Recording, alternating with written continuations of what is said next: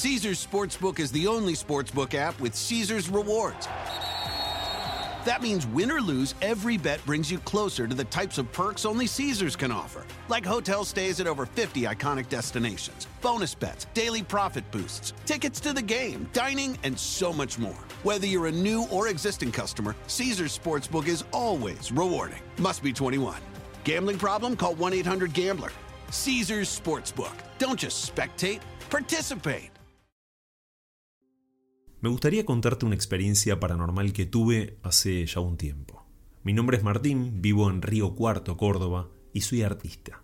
Si bien hice muchísimos trabajos diferentes, me dedico principalmente a realizar trabajos de personas, de mascotas y también de familiares o amigos fallecidos. Desconozco por completo la razón, pero muchas veces me llega la foto de una persona de la cual tengo que hacer el retrato y en ocasiones es muy sencillo y se da sin problemas.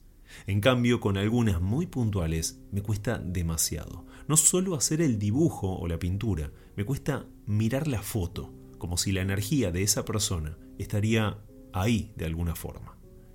Lo que me pasó fue tan extraño que me dejó sin palabras, más aún porque no le encontré ninguna razón, ningún motivo. Esa entidad o alma que se presentó jamás me dio a entender qué es lo que quería. Hoy en día estoy separado, pero en aquel momento todavía estaba con mi pareja y vivíamos en lo que fue la casa de mis suegros, una vivienda antigua de más de 100 años. En este lugar nosotros estábamos en la planta alta, mientras que mi cuñada con su marido e hijita vivían en la planta baja. Esos años no solo me dediqué al arte, también tenía otro trabajo que me demandaba gran parte de la semana y del día. Aquella noche fue que todo comenzó.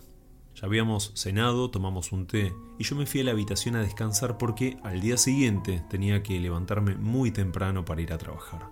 Mi esposa, en cambio, se quedó levantada mirando una novela. Cuando terminó de ver la televisión, aún estaba despierto, me estaba costando mucho dormir esa noche, así que primero escuché cómo apagó la tele, acomodó las sillas de la cocina, apagó la luz y antes de acostarse fue al baño. En ese momento pasó algo que jamás en mi vida pensé experimentar. Mi esposa pasa caminando frente al dormitorio y va hacia el baño. Detrás de ella pasa caminando un hombre, muy despacio. Lo vi clarísimo, fue tremendo.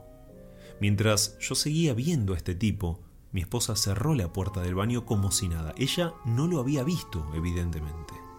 Este señor se detiene justo antes de terminar de pasar la puerta del dormitorio gira y se me queda viendo directo a los ojos. Era mayor, unos 70 u 80 años, canoso por completo, un poco de barba y vestido con un jardinero y un sombrero de paja o algún material similar. Jamás en mi vida lo había visto, no sabía quién era. Tal vez lo que cualquiera piense es que me aterroricé, pero no fue así. Por alguna razón no me daba miedo, sino todo lo contrario.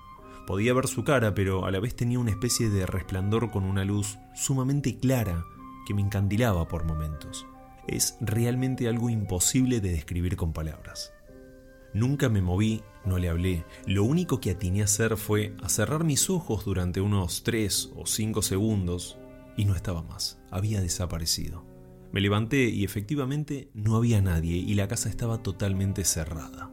Pensando muchísimo esa misma noche, llegué a creer que tal vez lo había imaginado. No estaba durmiendo, por lo cual un sueño no fue.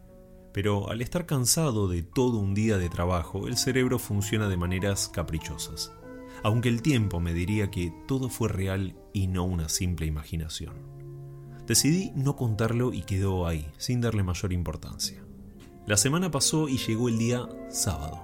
Mi esposa se fue a dormir, mientras tanto yo me quedé mirando algunas peleas de boxeo. Era verano, así que tenía la puerta que daba a la terraza abierta y estaba mirando la tele lo más bien, hasta que en un momento siento algo raro. Siento que atrás mío había alguien. No fue solamente tener un escalofrío, fue algo concreto. Había alguien atrás y estaba seguro.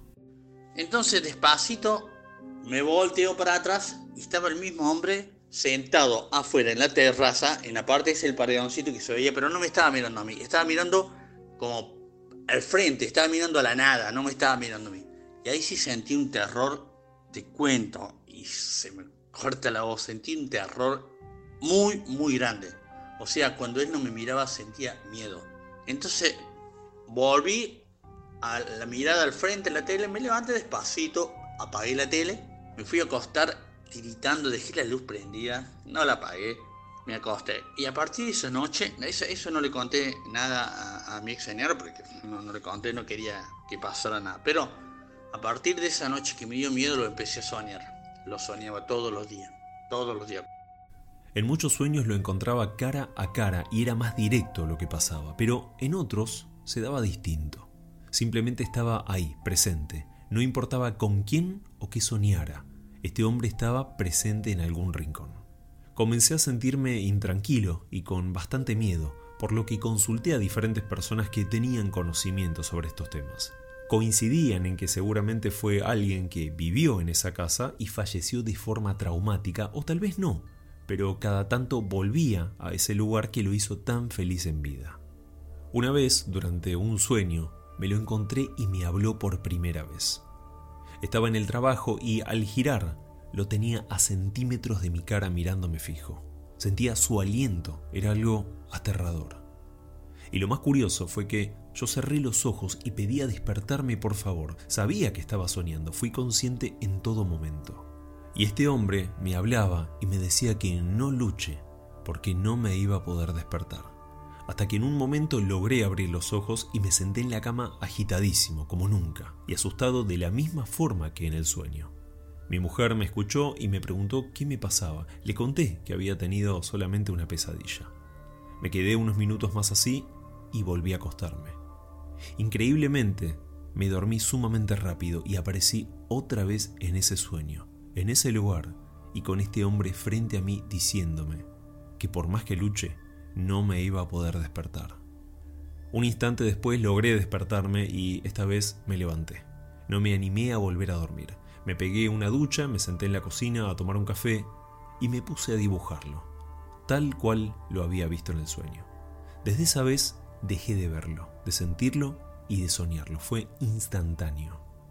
Tener este dibujo no me gustaba para nada, así que esa misma tarde me fui a lo de mi vieja, ella sabía lo que me estaba pasando y le mostré el retrato.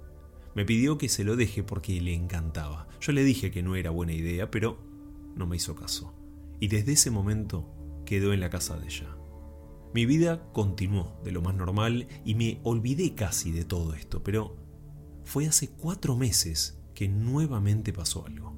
En un asado en lo de mis viejos estaba revisando y buscando algunas cosas para llevarme y me encuentro con el retrato. Ahí tomé conciencia que mi vieja no lo había tirado, efectivamente, le gustó tanto que lo guardó y no le dio importancia a lo que le había dicho. Pero lo dejé ahí, no quería pelear con ella ni con mi papá sobre este tema. Esto fue un domingo y tres noches más tarde fue que otra vez este hombre si me apareció exactamente igual a la última vez. Fue espantoso. Al día siguiente fui a lo de mi mamá, busqué el retrato y lo quemé. Y hasta el, hasta el día de hoy no lo he vuelto a soñar, pero es una cosa que lo pienso, hoy te cuento la historia, y realmente me da miedo que esta noche lo, lo, lo o mañana lo vuelva a soñar. Eh, te repito, una persona que nunca supe quién fue, nunca supe qué quería, nunca supe por qué lo vi, ni por qué cuando lo volví a ver eh, volvió a aparecer. Nunca pude investigar ni imaginar nada. Yo como te cuento, tengo, soy artista, te voy a pasar, regalan cumpleaños y me dicen, ah, mira, cumpleaños mi, mi, mi quiero regalarle un retrato del marido que falleció hace 20 años, 30 años, ya sí, tengo pedidos. O sea, pinto muchas cosas, pero la mayoría de los pedidos son gente, hasta mascotas muertas. Y eso me hace una pesadez. Y a veces siento que, que hay cosas, por ejemplo, hay momentos, hay, me cuesta decirlo, hay fotos que no, que lo hago fácil sin un momento, pero hay fotos que me cuesta dibujarla, y más en la parte del rostro, de la mirada, que en la mirada, eh, que es lo que más me, me enfoco en hacer los detalles, eh, me cuesta mucho. Y no sé si tendrá algo que ver eso o no, pero es lo que es de lo que vivo y es lo que tengo que, que bancarme y tratar de, de estar bien tratar de estar bien. A veces una, amiga me dijo que, tenía que hablar con las fotos cuando lo dibujo, pedir permiso. Eh, decirle te estoy dibujando porque tu hija quiere que tu señora esté bien.